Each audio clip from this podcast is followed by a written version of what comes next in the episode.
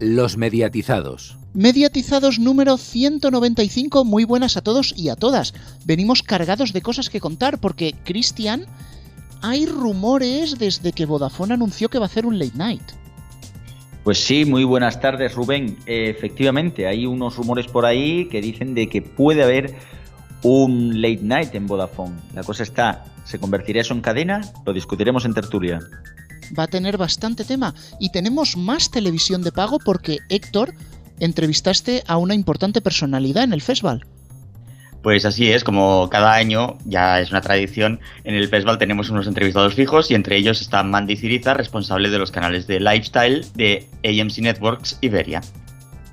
También hablaremos de radio, en este caso de un cierre, Antonio. Muy buenas, sí, eh, va a cerrar eh, eh, M21 Radio, o la que el alcalde de Madrid llama como Radio Carmena. Pues sí, tiene un apelativo. Lo que no tiene todavía ningún mote es la agenda deportiva, Alfonso. Pues no, este, esta semana por supuesto volvemos a comentar lo más interesante que podréis ver este fin de semana en el mundo del deporte en televisión. Y en el medio informativo, al igual que en el resto del programa, estará nuestro compañero Juan desde Elche. Muy buenas. Muy buenas, ahí estaremos, como mínimo la traca final. Pues sí, que no nos gusta el cachondeo. Pero bueno, el inicio es siempre el informativo de medios y empezamos con una noticia bastante triste. Muere Alfonso de Salas, presidente de Editorial Ecoprensa y fundador del Economista y del Mundo. El presidente de Editorial Ecoprensa y fundador del Economista Alfonso de Salas ha fallecido en Madrid a los 76 años. Sus comienzos profesionales se remontan a 1975 en Alcatel Standard Electric como responsable económico, donde consiguió sacar adelante el proyecto Sonelec en Argelia, que consistía en construir fábricas de material telefónico. Cuatro años después recala en Endesa como director de planificación. En julio de 1982, De Salas aterriza por primera vez en el mundo de la comunicación y procede a la creación del Grupo 16, relanzando uno de los periódicos históricos en los años de la transición, Diario 16. En 1989 fundó El Mundo del Siglo XXI junto con Pedro J. Ramírez y Juan González.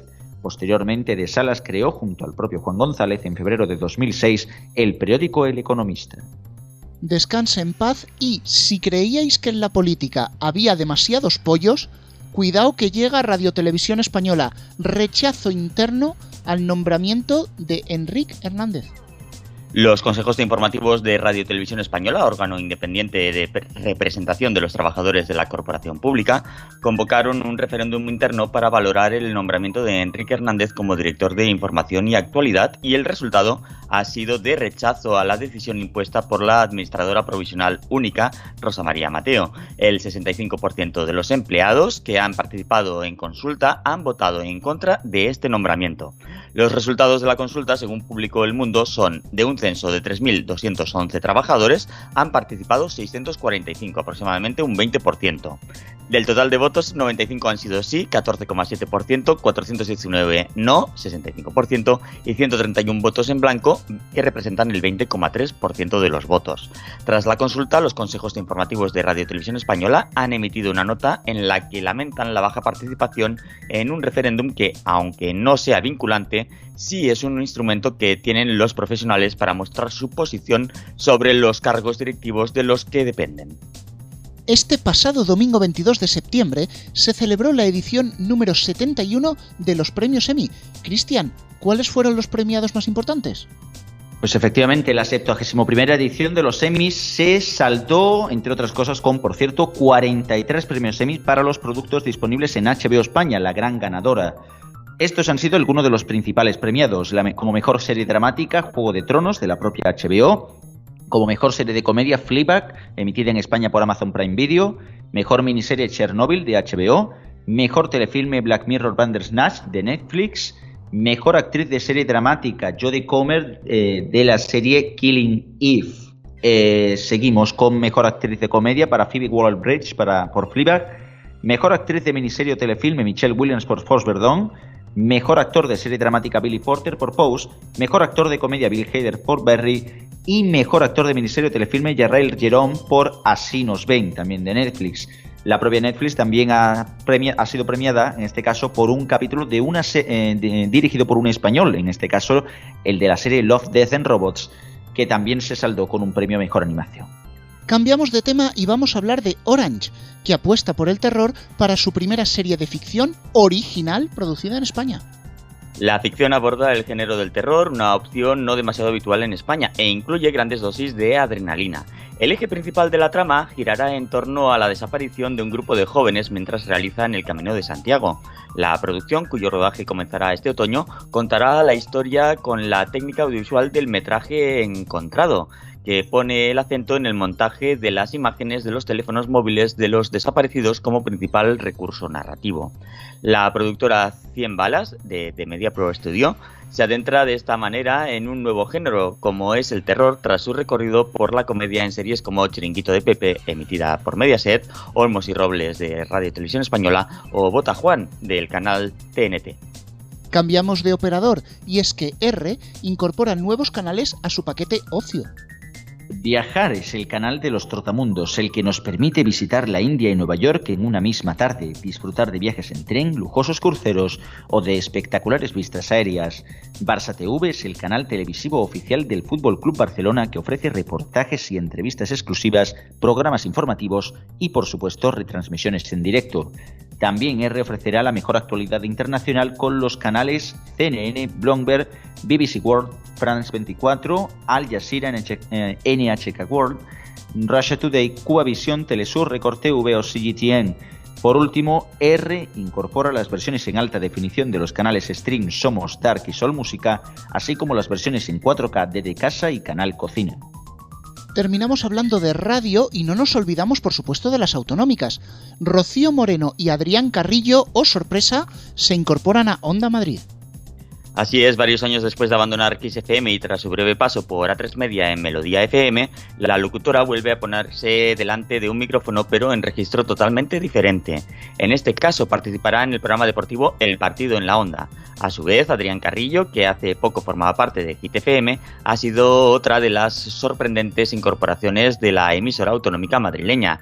En este caso, su destino será el matinal Madrid Despierta. Hasta aquí el informativo de medios. Más noticias en neo.es con dos es y en todas nuestras redes sociales, en Twitter arroba neotv y arroba los mediatizados, así como en nuestras respectivas cuentas de Facebook y en el canal de Telegram de los mediatizados. Gracias como siempre Antonio y cabría estirar el informativo de medios una noticia más. Pero es que esta noticia es especial llegó a la redacción de una manera totalmente inesperada y tenemos que admitir que aquel día fue la tertulia del café. Bueno, primero vamos a contárosla y luego la analizamos. Javier Gómez ficha por una agencia digital y prepara el primer late night de Ojo Vodafone Televisión. Según podemos leer en el Confidencial Digital, Javier Gómez ha fichado por Wing, una agencia de publicidad digital donde se convertirá en director de contenido de productos audiovisuales. El exdirector de Noticias 2 de Telemadrid ha empezado en Wing con un proyecto dirigido a plataformas digitales. Gómez ha puesto en marcha esta vía de creador de contenidos como director y productor ejecutivo de un nuevo late night para Vodafone Televisión. Se trata del primer programa de producción propia de la operadora telefónica para su nueva OTT. El proyecto está coproducido con YouTube y se emitirá además por todas las redes sociales. El Late Night gira en torno a las series de ficción como elemento de humor. El objetivo del periodista es crear un show en el terreno de la comedia en vivo, pero teniendo el contenido de ficción como temática. Bien, ahora que ya nos hemos situado, vamos a comentar un poco lo que estuvimos hablando entre nosotros. Sí que se dijo que este Late Night podía ser por un lado, girando en torno hacia las series, Vodafone se está reivindicando ahora mismo como el mayor agregador de series, mayor agregador de contenidos, y la verdad que el tema le encaja bastante bien. Pero precisamente es que el Late Night es una de las franjas más fuertes de uno de sus rivales, Cero, de Movistar. Vodafone nunca ha manifestado, ni parece haber demostrado, intención de crear un canal estilo Cero exclusivo para sus abonados sí que cabría hacer un pequeño recorrido por la producción propia de Vodafone Televisión hasta ahora en España. Y pequeño digo porque es que no hay mucho que contar. Solo han salido dos cortometrajes Vodafone Originals que prácticamente se reducen a un product placement estirado y que tememos que este late night siga por la misma tendencia. De momento lo que se sabe seguro es que se va a poder ver en YouTube y en redes sociales. No nos extrañaría quizás que pudiera llegar a emitirse en directo también por el canal promocional de la plataforma. Recordemos que se hicieron desconexiones en ese canal promocional, por ejemplo, para combates de boxeo, que Vodafone había comprado sueltos. Pero, sin embargo, nos queda la duda, sobre todo, nos lo comentaba nuestro compañero Francisco Garrobo, que en esta tertulia, pues lamentablemente no va a poder estar. Pero, Cristian, ¿tú ves la posibilidad de que a Vodafone se le ocurriera copiar cero? No. Podremos así acabar la tertulia, pero mm, vamos a detallarlo un poco más. no, no, no, no, no se le va a ocurrir más que nada porque mm, hay que ver el presupuesto que tiene Cero. O sea, Cero maneja un presupuesto grandísimo y además en el caso de Movistar sirve como clara plataforma para promocionar los contenidos que ellos compran. O sea que al final hacer un canal como Cero en Vodafone Televisión no es que tenga un gran sentido, ya que tampoco posee demasiado contenido original como para rellenar 24 horas de programación. O sea, en este caso, pues bueno, podrían hacer esto y como mucho, pues el You por aquello del product placement, pero no mucho más. En el caso de Cero sí que tienen bastantes programas y además de la producción propia que tienen, son las series originales que tienen, los documentales que tienen comprados de la BBC, los paquetes de cine que tienen comprados Vodafone Televisión ahora mismo no se puede meter en esto, sobre todo cuando se está estructurando su televisión en eh, basarse en un hub de contenidos cogiendo todas las plataformas posibles. Creo que sería un poco aparte contraproducente para la plataforma y yo creo que no demasiado bien en términos económicos. Hombre, en la nota de prensa que, enviaron, lo que se hablaba era que era el primer proyecto de, la OTT de, Vodafone. Por lo tanto, yo creo que no, no, será un canal lineal. En una época, en un momento en el que el mayor consumo de series y entretenimiento se está haciendo deslinearizado, pues eh, yo creo que no van a crear un canal, simplemente estará disponible en el, en el videoclub de Vodafone o a través de las aplicaciones de Vodafone Televisión que existen para tablets, teléfonos, eh, no sé si van a ampliar y estarán presentes también en Android TV, ojalá. Y, entonces a partir de ahí pues ir generando contenidos, pero sin tener que depender de rellenar las 24 horas de emisión de un canal, con las consecuentes repeticiones de programas que eso conllevaría. Pero yo creo que, vamos, que en un contexto como el actual, crear un canal ahora no se lo plantean. Pues no, yo también coincido con mis compañeros en que no creo que Vodafone Televisión esté pensando en, en crear ningún canal, ningún cero, ningún menos uno, como hemos comentado entre nosotros de broma. Bueno, eso sí, que, eso sí que es verdad, que yo dije que el canal iba a ser un menos uno porque estaría por debajo de cero. sí. Eh, no, yo creo que, que, Vodafone no va por ese camino. Aparte sería absolutamente innecesario, sería un gasto que no, que no tiene por qué hacer. Eh, yo creo que no le sería rentable y también como estáis comentando, ahora mismo eh, se anuncia como agregador de series y va por ese camino de series e incluso películas, porque tiene su paquete con, con Filming o con Movistar Estrenos. Entonces está lejos tanto del deporte por una parte como de, crear ningún canal generalista. Serán contenidos sueltos que puedan dar en streaming, como este programa de Javi Gómez, que tampoco le ve mucho sentido, dicho sea de paso, y, pero poco más precisamente es ahí donde yo quería llegar. La gran apuesta de Vodafone ha sido siempre por el bajo demanda y no por el lineal. Lo de agregador de contenidos no es en vano, pero es que ya llevan tiempo potenciando precisamente esa manera de ver la tele, mejorando el últimos siete días, añadiendo más videoclubs o, por ejemplo, zonas como Stars Play, que es un servicio aparte, pero que se puede disfrutar dentro de videoclub. Yo no lo veo claro, sí que veo probable que, lo ofrezcan dentro del canal promocional, así como un evento especial, como una desconexión, pero mucho me temo, y casi que con esto me repito, que vuelva a ser un product placement y se dedique solamente a promocionar las series de Vodafone.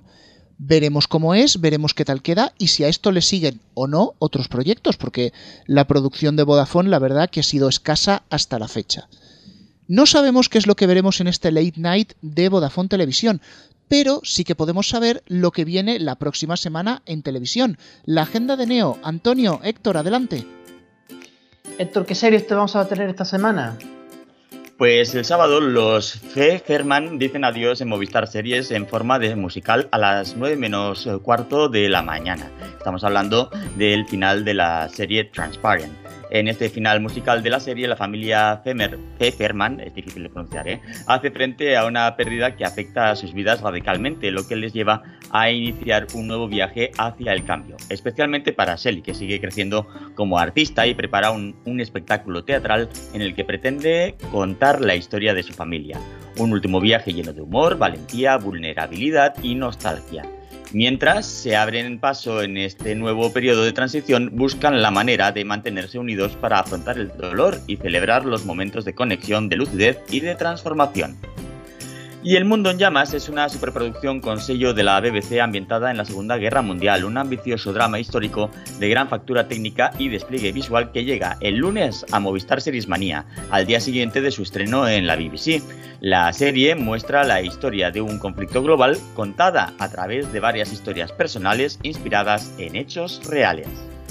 Y el miércoles, Forrest Whitaker llega a HBO España para protagonizar El Padrino de Harlem, que narra el enfrentamiento entre los bajos fondos y el movimiento de derechos civiles durante uno de los momentos más tumultuosos en la historia de Estados Unidos. Y esta semana en la agenda de Neo solo tenemos series y cine, así que Héctor, ¿qué maratones de cine nos recomiendas esta semana? Pues mira, Nacho Vigalondo continúa seleccionando para los espectadores de TCM películas insólitas e inclasificables. Este viernes el realizador de Los Coronocrímenes presentará el film australiano de los años 70 Despertar en el infierno, Wake in Fright, dirigido por Ted Kotcheff, y Ángel de Venganza, de Abel Ferrara. Despertar en el infierno se ha convertido con los años en un film de culto. Se estrenó en el Festival de Cannes de 1971 recibiendo muy buenas críticas. Sin embargo, su paso por los cines fue muy discreto. En 2009 el film fue restaurado y reestrenado, en parte gracias al apoyo de Martin Scorsese fascinado por el film desde que lo vio en los años 70. Ángel de Venganza, por su parte, cuenta la historia de una joven sordomuda que ha sido violada y que se convierte en una especie de redentora, una chica que intenta acabar con todos aquellos hombres misóginos y machistas que hacen daño a mujeres indefensas. Y terminamos con Canal Hollywood, que nos invita a pasar la tarde del sábado con nuestros superhéroes preferidos, con la emisión desde las 4 menos cuarto de la tarde de las siguientes películas: Iron Man, Superman Returns el regreso, Catwoman y para terminar, El Caballero Oscuro, la leyenda renace. Gracias Antonio y Héctor. No te me vayas todavía porque antes de irnos a Publi tenemos una entrevista muy importante porque los de AMC ya casi que nos consideran de la familia. Eh, exactamente, sí. Cada año lo, nos encontramos con ellos en Vitoria, sobre todo con Mandy Ciriza, responsable de los canales de Lifestyle, y la verdad es que tuvimos una charla bastante amena. Y un año más para terminar el Festival de Vitoria, pues contamos con Canal Cocina, que siempre nos trata muy bien, y tenemos con nosotros a Mandy Ciriza, responsable de los canales de Lifestyle en España y Latinoamérica de AMC Networks. Buenas tardes. Te has salido muy bien. muy bien, estamos encantados de estar aquí un año más por supuesto. Y además, claro, estamos en Vitoria, País Vasco, y Canal Cocina y el País Vasco pues tienen mucha relación porque la cocina vasca está siempre presente en la parrilla de Canal Cocina y esta temporada mm, más aún. Claro que sí. Eh, mira, los primeros cocineros eh, que trabajaron en Canal Cocina, nuestras primeras producciones fueron eh, presentadas por cocineros vascos. Los primeros fueron Coldo Rollo y Urrechu y ahora, 21 años más tarde, a lo largo de estos años, por supuesto, hemos tenido mucho más contenido vasco y este año tocaba renovarse y tenemos eh, una nueva serie de cocina tradicional vasca que la va a presentar ni más ni menos que el presidente de la Cofradía Vasca de Gastronomía, Luis Mocoroa. ¿Serán cuántos capítulos? 22 episodios, en cada uno de ellos dos recetas Así que, tenemos ahí un amplio manual de lo que es la verdadera cocina tradicional vasca. Y lo podremos ver a partir de octubre. Sí, estreno diario a partir de octubre. Y hablando de tradiciones, los guardianes de tradición siguen con una segunda temporada. Sí, porque ya sabes que ese homenaje que Canal Cocina comenzó la pasada temporada a, los, a las grandes sagas eh, de, la, de, la, de la hostelería en España, ¿no? Queríamos premiar a esas familias que con muchísimo esfuerzo y muchísimo respeto y muchísimo trabajo han eh, conservado los negocios que pusieron sus bisabuelos, sus abuelos y que llevan más de cuatro generaciones haciendo los platos más emblemáticos de nuestra gastronomía tradicional, de la española, sin variarlo, ¿no? Sin variarlo, haciéndolo con el mismo mimo, con el mismo producto excelente y con la misma técnica. Y otro de los estrenos que tenemos es el de masas saladas, donde veremos pizzas, empanadillas, empanadas. Claro, es que no sabes la cantidad de, de, de, platos que se pueden hacer calientes y salados, ¿no? Y los socorridos que son y los ricos que están. Es verdad que nosotros no tenemos demasiada. Yo lo veo mucho. Eh, en comparación con el otro canal de gastronomía que dirijo en Latinoamérica, con el Gourmet, Allí, por ejemplo, en Argentina, pues hacen cantidad de, de, o sea, pero a diario, hacen lo que ellos llaman eh, tortas saladas. Hay tarta es torta y hacen muchísimas, ¿no? Tarta de cebolla, de calabacín, de calabaza. Y es súper interesante, pues algo muy socorrido que lo haces, que después lo haces el día anterior, que te sirve para llevar al trabajo, en el tupper, o sea que se come mucho, mucho. Es nutritivo, es rico, es barato, o sea que, que con Rocío Arroyo, que sabes que ha hecho panadería y también eh, pues recetas dulces, pues va a hacer masas saladas ahora en otoño. Y claro, la cocina es tan variada que Canal Cocina es variadísimo y continúan eh, series como Sabor de Hogar, Blog de los Cocineros, Canal Cocina en Ruta, los internacionales con Jamie Oliver, las recetas favoritas de Nadilla, que también hemos visto en el vídeo que nos habéis presentado. Es decir, es una programación variadísima, centrada en la comida como no puede ser de otra manera, y también vemos algo de viajes gastronómicos por, por el mundo. Sí, sí, eh, nos, acabamos de estrenar los últimos seis episodios de Me voy a comer el mundo mundo y yo creo que con suerte, no sé si para el otoño, más bien para después, eh, tendremos alguna, algún otro estreno, ¿no? Seguimos yendo por el mundo, seguimos viajando por España con nuestra, con nuestra, nuestro todoterreno. En fin, que sabes, no paramos, no paramos, lo abarcamos todo, somos muy ambiciosos. Y el futuro de Canal Cocina, de, todo el mundo se pregunta, ¿cuál es el futuro de la televisión con la llegada de las plataformas eh, en streaming como Netflix y compañía? El, futuro de los canales de pago y un canal temático como Canal Cocina, ¿qué le queda? ¿Apretar un botón y que nos salga el plato cocinado ya del televisor o qué? Eso me, encantaría. No paro de estrujarme el cerebro, pero ya no para ti, para mí. pero bueno, no lo sé. Yo es lo que te puedo decir que es verdad que hace ya unos años, eh, cuando empezó a, bueno, a cambiar el consumo, los hábitos de consumo de los contenidos audiovisuales en otros dispositivos, cuando empezaron a llegar las plataformas, pues claro, lógicamente los profesionales que nos, dedicamos a hacer los canales lineales, pues eh, nos, pusimos a pensar, oye, ¿y esto cómo vamos a hacer? ¿Nos vamos a sufrir las consecuencias? ¿Nos va a afectar?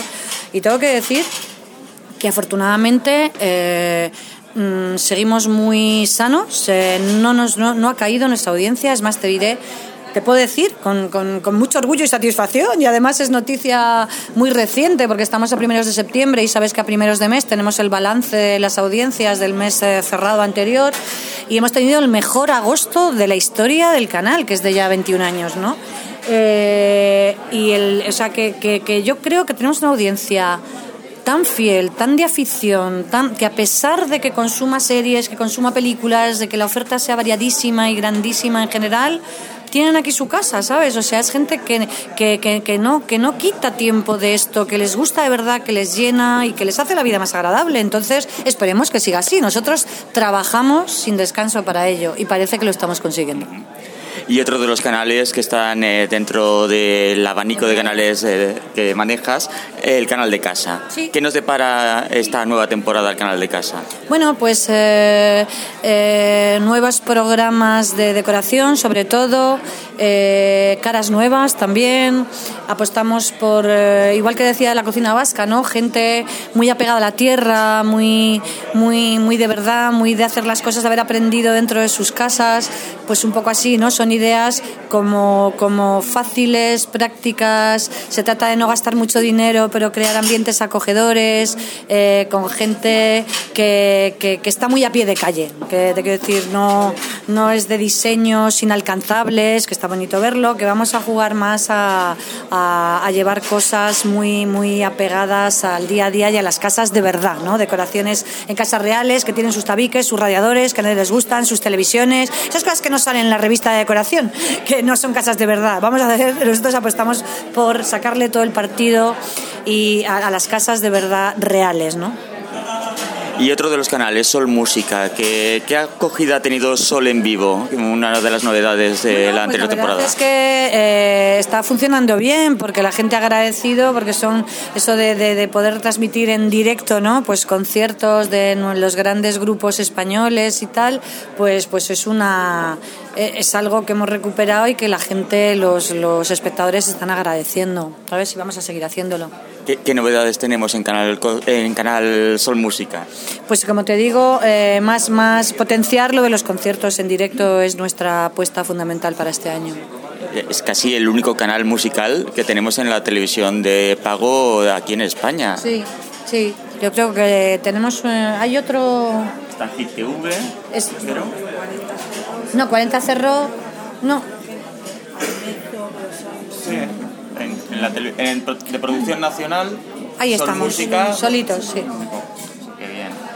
Y para los más pequeños, el canal Panda, ¿qué novedades nos depara esta nueva temporada? Bueno, eh, Canal Panda la verdad es que tiene en primicia las mejores series internacionales, eh, siempre estamos en ello, es un canal también que está dándonos muchas alegrías, está creciendo en audiencia.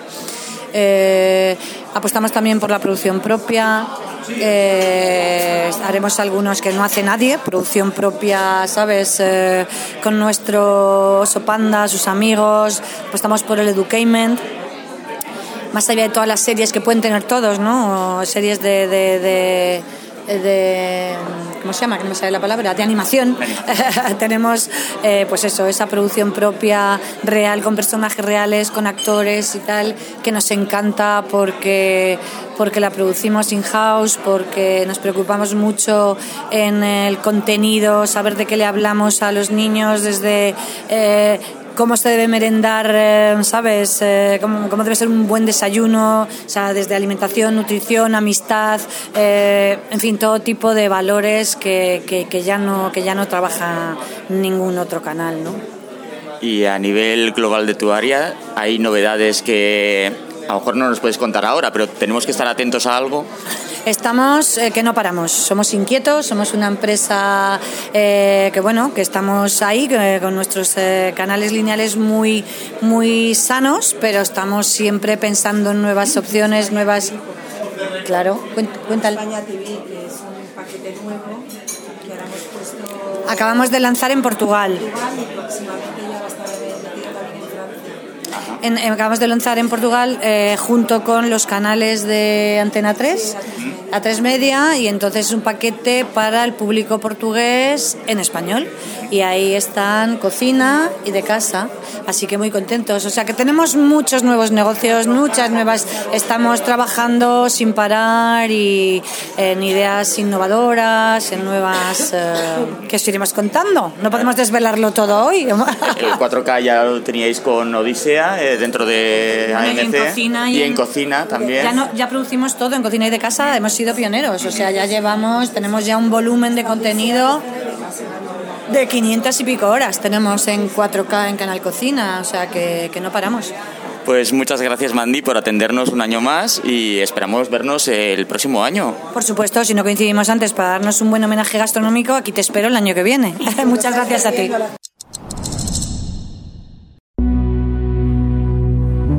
En RFC, toda tu música de siempre, todos los días, durante 12 horas, sin interrupción, y las 24 horas del día en nuestras listas de YouTube, Spotify y Deezer. RFC Radio, más y mejor. Volvemos de este pequeño descanso y vamos a pasar ahora a hablar de radio en concreto del cierre de la emisora municipal de Madrid, M21 Radio Héctor. Así es, la radio comunitaria M21 cerrará el próximo lunes 30 de septiembre, así lo anunció en el Pleno el martes el alcalde José Luis Martínez Almeida, que siempre denomina a la emisora municipal como Radio Carmena. La portavoz del gobierno municipal, Inmaculada Sanz, indicó que la radio se convertirá en una escuela de formación, una faceta que la radio ya tiene, como anunció el partido en febrero durante su campaña electoral. Esta decisión ha sido criticada por Más Madrid y el PSOE. La cadena pública contaba con un presupuesto anual de 1,2 millones de euros y consiguió más de un millón de descargas en su primer año de vida con la participación de más de 1.800 alumnos. Hace tres años, la anterior alcaldesa de Madrid, Manuela Carmena, reactivó las misiones de la radio comunitaria M21 que no funcionaba desde 2005. Y una persona que ha querido opinar y le dejamos que lo haga el primero es Radio Chips. Nos ha llegado la carta, esta vez con adelanto, fijaos cómo va el correo, y precisamente habla del tema. Escuchadla bien. Hola Rubén, hola Antonio, Genuga, Robots and the People Around. Que cierra M21, también conocida popularmente como Radio Carmena. Y como diría Rivera, esto parece un relato de azules y rojos. El gobierno de Carmena puso en funcionamiento una radio que no se necesitaba. Con la cantidad de radios que hay hoy en día, no sé si justo lo que necesitaban era una radio, los madrileños. Le echaban en cara que si costaba una pasta gansa, y es verdad. Dicen que hasta este año había gastado unos 5 millones de euros, lo cual es mucha pasta. Pero también es cierto que cualquier cosa que se piense montar un poco en serio necesita mucha pasta. Decían que servía como radio y como escuela. Mira, si se justifica por la audiencia, que la dejen aunque no fuera escuela, y si sirve de escuela, que se mantenga aunque no sea por audiencia. La pregunta es, ¿no es mucho dinero para una escuela de radio? Pues obviamente sí. También les echaban en cara la afiliación política. Bueno, es cierto que Radio Carmena era una radio que no se caracterizaba por tener peperos dentro. Bueno, en serio, esta frase la he dicho sin saber, porque la verdad es que no tengo ni idea de quiénes hacían los programas, excepto dos o tres. Vamos, que a mí nadie me ha dicho que escuche mucho Radio Carmena. Añado, no estaban en el EGM y sin embargo la razón publicaba que había unos datos de 2017 del EGM en los que ponía que había 462 oyentes al día. Y ya me extraña porque el EGM no mide número de oyentes al día de esa manera, y menos con esa precisión. Es imposible que esos datos sean del EGM. Y añado otra cosa más. Por muy inventados que sean esos datos, no me extrañaría que esos datos fueran coincidentes con la realidad. Queridos humanos, a favor y en contra de Radio Carmena. Yo sí hubiera cerrado Radio Carmena. Mejor dicho, no la hubiera puesto ni en marcha. Porque visto lo visto era un gasto, ha servido como arma política y encima no he visto que tuviera mucha gente oyendo los distintos programas. Pero también os digo que si no hay datos en los que apoyarse, no hay datos.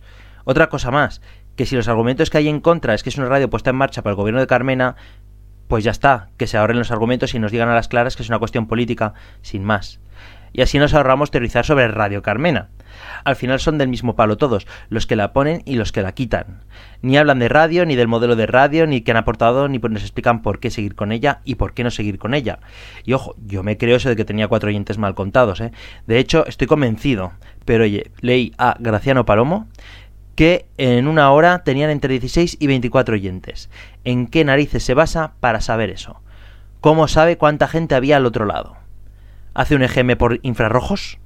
que nos digan qué opinan, que nos digan qué creen, pero no nos cuelen datos inventados, por favor. Ahí quedaba la opinión de Radio Chips. Yo mm, ciertamente la comparto, pero solo en parte.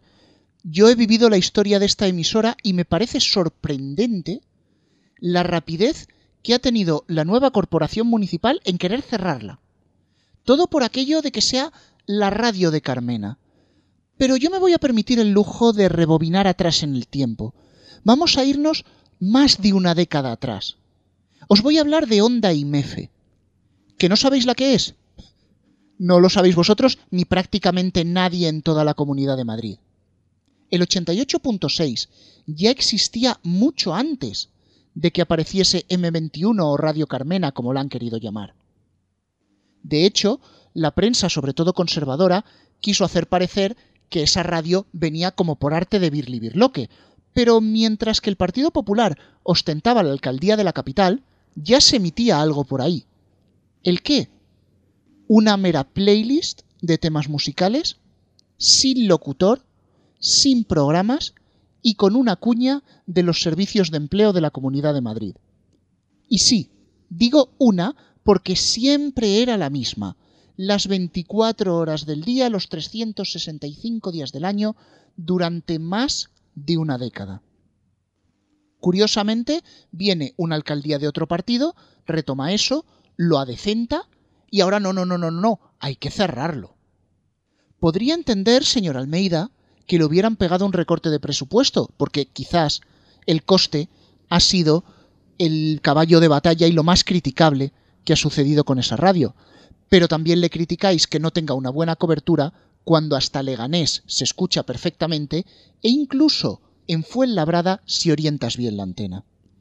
La verdad que me da lástima porque esos estudios de audiencia que dicen que si tiene 200 oyentes diarios, 300, 400, no sé de dónde narices se han sacado los datos, pero yo estoy seguro de que esa onda IMEFE en la que el Partido Popular no le importó gastar el dinero en un playlist, playlist que tenía presupuesto, no sabemos para qué, ahora corren las prisas para cerrarlo y es que a veces habla el que más tiene que callar.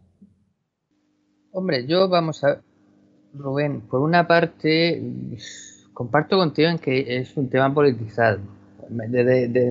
comenzando por el porque lo llamen o porque ya lo llamasen desde hace tiempo Radio Carmena, pues te da una idea de que su cierre tiene que ver más con una decisión política que no por una decisión de presupuesto o por, creencia con un poco de base.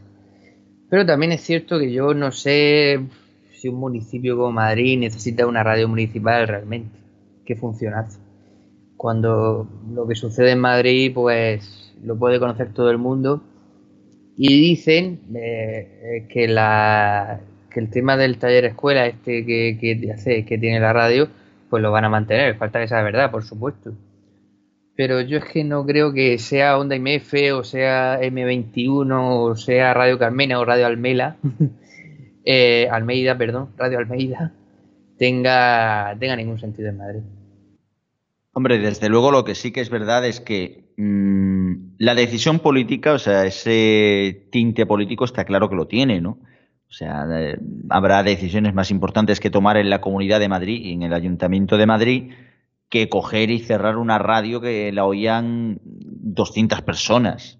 Que si esos datos son ciertos, como bien dice Pacman, que vete a saber de dónde los sacan, desde luego, si esos datos son ciertos, es para planteárselo, ¿eh? porque entonces podemos decir que los mediatizados tienen más audiencia que Radio Carmena. Ya vamos a llamarlo así, aunque se llama M21, ¿no? O sea, podemos sentirnos orgullosos en este programa. Pero ya volviendo un poquito más en serio y volviendo un poco al tema, como bien dice Alfonso, y te doy la razón, en el sentido de que qué necesidad puede tener mm, de hacerse una radio así. Si se mantiene la escuela de radio, pues bueno, está bien. Al final, yo es que seguramente soy un tío que, bueno, soy una persona que está viendo que, que, el modelo de la radio es una cosa que va bastante para abajo. O sea, realmente es verdad que en el caso de las musicales sí que la bajada es bastante más grande, pero quizás la apuesta por nuevos formatos o por otro tipo de formatos pueda ser la solución y no el famoso podcast de la nada, como ya critica, como ya muchas veces hemos hablado Pacman aquí en el programa, sino más bien un formato que sea caballo y sobre todo que sea mucho más accesible para la gente. Es verdad que algo, muchos podrán pensar, vale, nada más accesible que la, eh, que la radio, claro. Vete en el metro a escucharla, a ver si tienes narices. Eh, bueno, vete en el metro a hacer algo en Madrid. Pero en este sentido, Claro, a esto me vengo a referir de que realmente sí que el, sistema de, la radio Carmena, pues quizás, quizás a lo mejor no sea el, el más idóneo pero desde luego un cierre así tan brusco cuando se ha mantenido durante una década una radio con playlist que parecía más Teta Radio que una radio municipal, pues tampoco son los más adecuados y los más idóneos para coger y empezar a criticar un modelo de radio que por lo menos era un poquito diferente a una mera playlist. Pues yo os voy a llevar la contraria y sí que creo que una radio de Madrid capital puede tener cabida. Es verdad lo que dice Alfonso, que las noticias de Madrid, mal que bien, acaban calando en los medios nacionales por aquello de la capitalidad. Sin embargo, Madrid 21 se ceñía al ámbito más cultural. No era tan política, no buscaba los sucesos en absoluto.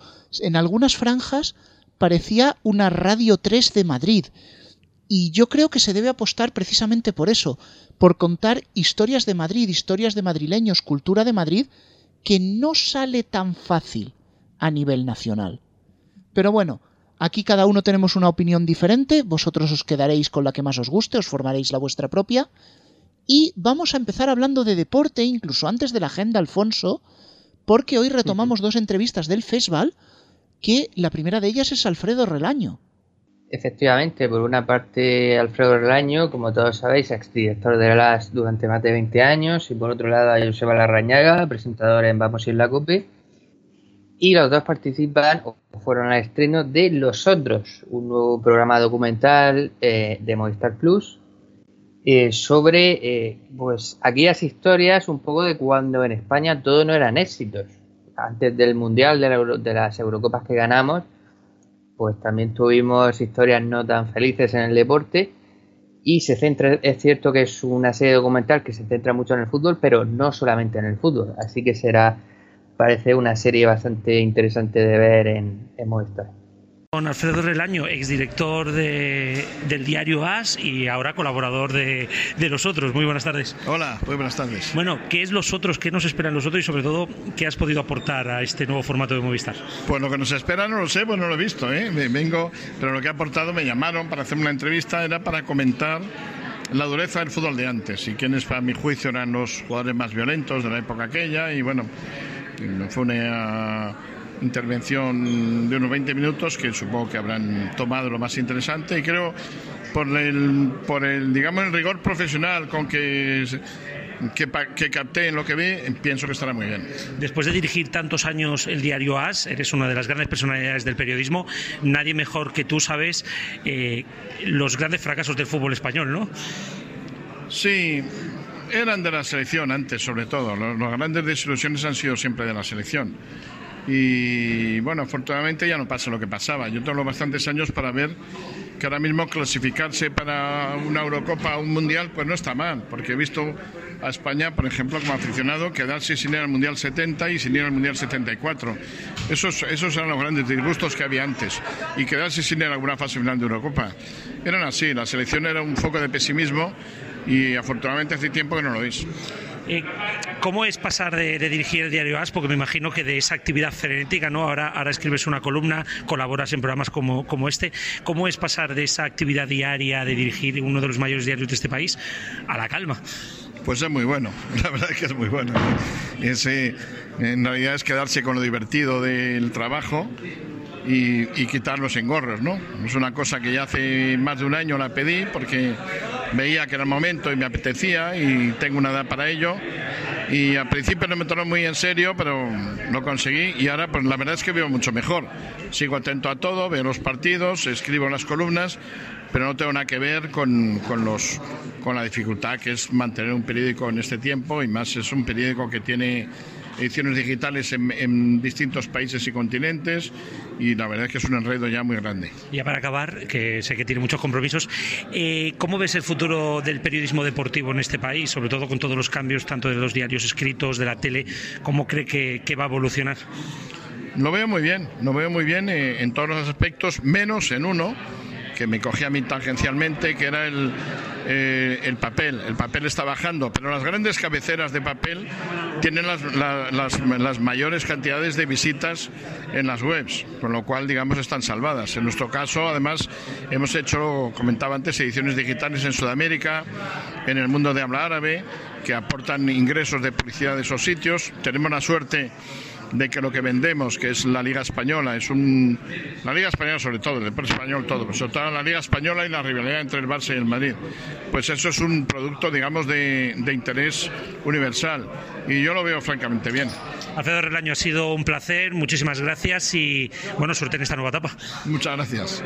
Y como no solo estaba por allí Alfredo Relaño, también pudimos entrevistar, también pudimos cazar en el festival a Joseba Larrañaga. Aquí lo tenéis. Joseba Larrañaga, creo que poca presentación hace falta. Muy buenas tardes. ¿Qué tal? Buenas tardes, ¿cómo estáis? Bueno, ¿cómo es presentar los directos de Vamos toda, toda esa tarde de, de, ajet, de ajetreado con una de las cadenas con más derechos deportivos? Sí, pues es un poco maratoniano. La verdad es que las eh, jornadas suelen ser muy largas, porque hay días que empezamos a las 2 de la tarde y terminamos a las 12 de la noche. Entonces tienes que estar 10 horas pendiente de todo de lo que esté pasando. Pero bueno, si te gusta el deporte y te gusta el periodismo, es una mezcla estupenda para que el tiempo se pase rápido. O sea que es una cosa muy divertida. A mí me divierte mucho, la verdad. El deporte en directo siempre me ha divertido. Y también la radio. Y también la radio, por supuesto. La radio es eh, un poco la, la matriz de todo, al menos en mi trayectoria ¿no? y en mis gustos. Yo siempre he sido más de, más de radio y luego en la tele encuentras pues, un acomodo que, que también es eh, bastante atractivo. Pero sí, yo básicamente soy de radio, sí. Vaya temporada Movistar con todos los derechos, toda la liga, toda la Champions. Eh, ¿cómo, ¿Cómo afrontáis el retro? ¿Qué nos vais a ir mostrando? Porque me imagino que no todos lo habéis sacado aún. ¿Qué nos vais a mostrar en Vamos y en Movistar Liga? Hombre, básicamente se trata de darle una vuelta un poco a todo lo que se está haciendo. ¿no? El, el hecho de tener los, los, derechos pues siempre te da una amplitud de, de, trabajo y de margen mucho más amplio. ¿no? Entonces, es un poco darle un la, la, vuelta para que la, el espectador vea cosas que no suele ver habitualmente. Entonces, bueno, eso es un proceso, es un proceso lento que, que tiene que ir poco a poco, incorporando pues la colocación de cámaras en sitios diferentes. También el protagonista tiene que tener un poquito de, de mano ancha para que tú te metas un poco en su vida. Pero bueno, eso serán eh, cosas que se irán viendo con, con el paso de, de, las semanas. ¿Y qué te ha aportado? Ahora vamos con los otros, que es por lo que has venido aquí. ¿Cómo es este formato? ¿Qué, qué tiene de magia? ¿Qué tiene de, de, Movistar? Hombre, es sobre todo enseñar a la gente que detrás de estas últimas generaciones de este deporte contemporáneo en el que el podium, eh, los oros, los récords son los protagonistas, ha habido muchas cosas más. ¿no? Entonces, sobre todo para las generaciones nuevas, las generaciones más jóvenes, es una experiencia muy interesante ver qué es lo que había antes ¿no? y ver que el fútbol que se ve ahora no tiene nada que ver con el que jugaba, por ejemplo, Antonio Cochea hace 25 años. ¿no? Entonces, es un poco demostrar de dónde venimos para haber conseguido todo, que se, todo lo que se está consiguiendo ahora. ¿Os centráis únicamente en el fútbol o, o, vais a intentar también? No, no, no, tiene, tiene todas las aristas de, del deporte, porque bueno, aquí vamos a poner algunos trailers de, por ejemplo, la Copa Davis que ganó España en, en Argentina sin Rafa Nadal, eh, Uruguay, que es un país muy pequeñito que, que, aporta un montón de deportistas de diferentes disciplinas, o sea que se toca prácticamente todo lo que, lo que se puede tocar. Hombre, básicamente el fútbol con el protagonismo que tiene siempre es el leitmotiv, ¿no? Pero alrededor de eso siempre hay muchas cosas. Joseba Larrañaga, muchísimas gracias, muchísima suerte en todos tus programas, porque mira qué haces, y, y, nada, disfrutad de una gran temporada de fútbol. Muy bien, igualmente, muchas gracias. Y vamos a seguir hablando de deporte, pero ahora con Alfonso y con Antonio. La agenda deportiva, chicos. Hicimos ahora nuestra página deportiva, Alfonso, vamos con la liga. Se inicia una jornada muy interesante de liga, puesto que este sábado a las 9 de la noche se juega el derby entre el Atlético de Madrid y el Real Madrid. El sábado también se jugarán otros interesantes partidos. A la 1 el Atlético de Bilbao Valencia y a las 4 de la tarde el Getafe de Barcelona, todo en Movistar La Liga. En segunda división tendremos el domingo a las 4 de la tarde el Almería Cádiz y a las 6 y media el Oviedo Zaragoza. El primero de ellos se verá en Vamos y el segundo en Gol. De la Liga Femenina destacamos el Atlético de Madrid Logroño el domingo a la 1 en Vamos. En el fútbol internacional hacemos el habitual viaje por Inglaterra, Alemania, Italia y Francia. Efectivamente, y el avión aterriza en primer lugar en Inglaterra. El sábado a la una y media se juega el Sheffield Liverpool y a las seis y media el Everton Manchester City. Para el lunes a las 9 de la noche y nos queda el Manchester United Arsenal, todo en Dazón. De la Bundesliga destacamos el Paderborn Bayern de Múnich el sábado a las 3 y media en Vamos. De la Serie A se juega el sábado, eh, perdón, se juega el Sampdoria Inter de Milán, el siguiente rival del Barcelona en la Liga de Campeones, el sábado a las 6 de la tarde en Movistar Liga de Campeones 4 y por último, el, el, sábado a las 5 y media podremos ver el Burdeos PSG en Movistar Liga de Campeones. Y ahora este va a necesitar escala el avión, porque la Fórmula 1 se marcha este fin de semana hasta Singapur. Así es, carrera nocturna que tendremos en el circuito de Marina Bay, que será la sede del Gran Premio de Fórmula 1, que se correrá el domingo a las 2 y 10 del mediodía en Movistar Fórmula 1. En el polideportivo comienza la ACB, sigue la Liga de Fútbol Sala y continúa el Mundial de Rugby. Del ACB, el domingo por la tarde tendremos una doble cita en Vamos. A las 7 y cuarto, Gradoiro Barça y a las 9 y media de la noche, Juventud Real Madrid. En la Liga Nacional de Fútbol Sala, el sábado a las 1, el sábado a la 1 del mediodía, Gol Televisa el Córdoba Patrimonio contra el Movistar Inter. Y por otro lado, Movistar Deportes sigue emitiendo el Mundial de Rugby y una nueva jornada de la NFL.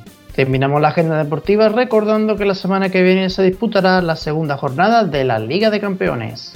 No tan interesante como la primera, pero no dejan de ser partidos del máximo nivel. Por una parte tendremos el martes a las 7 menos 5 de la tarde, ojo, a las 7 menos 5 de la tarde, el Real Madrid Brujas y a las 9 de la noche el Lokomotiv de Moscú Atlético de Madrid. Y por otro lado, el miércoles a las 9 de la noche, y como ya adelantábamos, el Barcelona jugará contra el Inter de Milán y el Valencia contra el Ajax. Todo en Movistar Liga de Campeones. Gracias Antonio, gracias Alfonso. Vamos a pasar al medio informativo, pero no chilléis. No, no, eh, vamos a ver. Esto es muy serio. Esta sección ha vuelto a prever el futuro. O sea. ¿Ha vuelto a pasar? Sí, estoy cogiendo complejo de Simpson ya. Uy, a ver si al final te vas a poner las gafas al revés como uno que yo me sé. Sí, las gafas radiónicas, ¿verdad, Juan? Claro, las genuinas gafas radiónicas, ¿cuáles si no? Efectivamente. Pues bueno, os pongo en situación. En el primer programa de esta temporada hablábamos de los 40 más, Europa FM más, Cadena 100 más, bueno, muchas cosas de esas. Pues ha llegado al 101.5 de la FM de Valencia, es Radio Más. Hostia. Federico por duplicado, me encanta. Que no le gusta a la gente tener las emisoras duplicadas. Yo, yo quiero, por favor, que hagan el late night de Federico. Y en la desconexión para Cataluña, Federico en la NIT. Sí. Eh, no creo que tradujesen el nombre, ¿eh? Pues bueno, eh, eh, esto es lo que hay. O sea, esto de, de Es Radio Más eh, es real, es decir, ha aparecido una segunda Es Radio en el 101.5 de Valencia. No se hace llamar Es Radio Más, pero sigue con el esquema de las típicas emisoras más, ¿no? De más deportes, más emisión local, etc. etc. Bueno, si no saben qué emitir, siempre podrán emitir la exhumación de Franco. En una emisora como es radio seguro que les gusta. El carrusel exhumativo. Con lo que largó el otro día Federico, no sé yo, ¿eh? Pero si ya estarán con el canal principal con eso, las 24 horas del día, que van a emitir en el segundo. Bueno, siempre en vez de reporteros a pie de campo pueden tener un reportero a pie de tumba. Ostras, esa es buena. Esa es buena. Esa es buena. Mejor que el unboxing y todo, vamos. Bueno, yo a las emisoras que no sepan qué poner, siempre les sugiero que pongan los mediatizados. Pongan mediatizados en su vida. Bueno, pero ¿Tú te imaginas? Acaba- Acaba la retransmisión de la exhumación y salta a los mediatizados justo después. Con, con el medio informativo, lo cambian de orden. Y nos escuchan desde Encima. Prefiero, ver, prefiero no tener correo de- pesadillas. El correo ¿eh? de querellas. Vendría bien ahora. No, el correo de querellas nos lo va a recordar Alfonso luego dentro de un rato. Al final, porque todavía queda medio informativo. Todavía se pu- nos pueden querellar más. No, no, no, pero es que Querellita. Te va a costar una querellita. queda, queda aún más, pero no para una querella. Porque no sé si os habéis dado cuenta en la noticia del Late Night de Vodafone, dice que saldrá en su OTT. El día aquel que en el medio informativo empezamos con el Vodafone Light y el Movistar Light Light, como salga eso, hacemos bingo. No lo descartes. Un pad free. Si es que el objetivo para cualquier periodista tendría que ser adelantarse a la noticia. Pero claro, adelantarse a la noticia haciendo la coña, pues no sé qué mérito es. Pues es triste. Yo creo que incluso, yo creo que incluso mayor. Vamos a ver, pero hagamos la comparativa. Antena 3 Mentiras coge y dice las noticias tarde y las dice mal y manipulando. Nosotros nos adelantamos a las noticias. Somos Sí. los Sandro Rey de la información. Con las gafas radiónicas. Bueno, venga, que se nos está yendo la olla. Vamos a ir con la primera medio noticia. La habéis podido leer en Neo. Telefónica ha mandado una actualización a los aparatos Movistar Home, pero la van a tener que revisar. ¿Se han marcado un Windows 10 o qué? Eh, sí, la cosa es que no funciona como ellos querían. En la próxima actualización se añadirán nuevas funciones como cortar la conexión a Internet si el usuario accede a HBO o ponerse a criticar a DAZN cada vez que el usuario pida algún evento deportivo. ¿Escribirán algo en cierto foro de internet? Más bien ese foro tendrá aplicación propia en el Movistar Home. Seguro, seguro. Pero Yo ¿tienen creo que muchos ya saben de qué hablo, ¿no? Pero ¿Pero bueno. tienen, ¿tienen aplicaciones o tienen skills? ¿O qué tienen? ¿Qué tienen? Skills. Lo que Algo- tienen es Skip, tendrán. el detergente. ¿Para blanquear? Pues sí. Bueno, la voz de Movistar Home, la famosa Aura, cambiará a una tonalidad más alta y chulesca, propia del operador azul, por supuesto, y el sensor óptico mirará siempre al cliente por encima del hombro. Lo que ha hecho Telefónica toda la vida. También cabe decir que se revisará la compatibilidad con iBox, que permitirá escuchar todos los podcasts, pod- podcast de la ¿Cómo, plataforma. cómo, cómo, cómo se dice? ¿Cómo? Po- pos- podcast, podcast. Podcast. Podcast. Podcast. Que permitirá escuchar todos los podcasts de la plataforma menos los mediatizados. Oh. Es que no nos Oh, quieren, ¿eh? Vaya, por Dios. Los mediatizados o no se permite publicidad en el foro. Exacto. Joder. ¿Podemos, podemos, podemos llamarlo así, a ver si así por un casual nos cogen y, y- y nos escucha alguno. Aquí comienza, no se permite publicidad en el foro. Programa 196. Bueno, eh, sí que hay que decir, que casi se me olvida, que estos cambios también se aplicarán al Movistar Toast. Pero eso todavía recibe actualizaciones. Sí, por supuesto, cada día tiene pan fresco. Pues mira, si, si es así me lo voy a tener que comprar. Es la primera tostadora inteligente de Movistar. Que no tienes ni que decirle nada, saltan las rebanadas solas. Pero es de Movistar, ¿eh? Es guay. Y además te, te da la hora. Eso sí te cobran cada vez que te da la hora. Sí, dice, Como el, cero, eh, como el 093, ¿no? es la hora de sacar una tostada. Time for a toast. Bueno, venga, pasamos a Netflix, que va a lanzar una versión española de The Politician, que se estrena esta semana.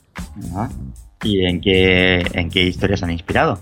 Bueno, llevará por título El Politiquillo y en ella se narrará la historia de Manolo Capón, concejal de urbanismo en el ayuntamiento de Buitrago de Lozoya. Y eso cae por... Por, por- por una zona de Madrid que no sé muy bien dónde está. Vale. Hombre, Por seguro ahí. que tiene más éxito que la serie Bota Juan, de la que nadie se acuerda ya. No se acuerdan ni los mismos que le hicieron, fíjate.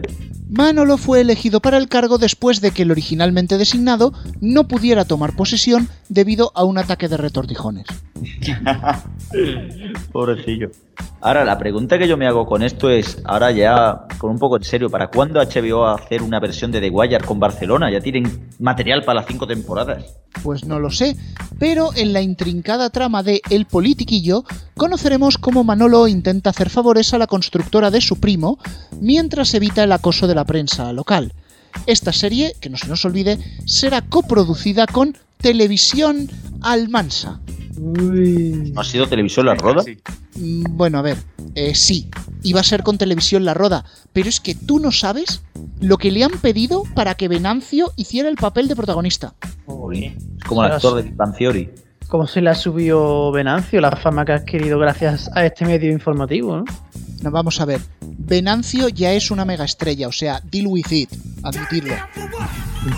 Sí, sí. Son has creado un monstruo. No, no, es- ha sido él, ha dado las campanadas en la roda. Yo no he hecho nada. Es más, creo que va con las gafas estas del Thug Life por ahí.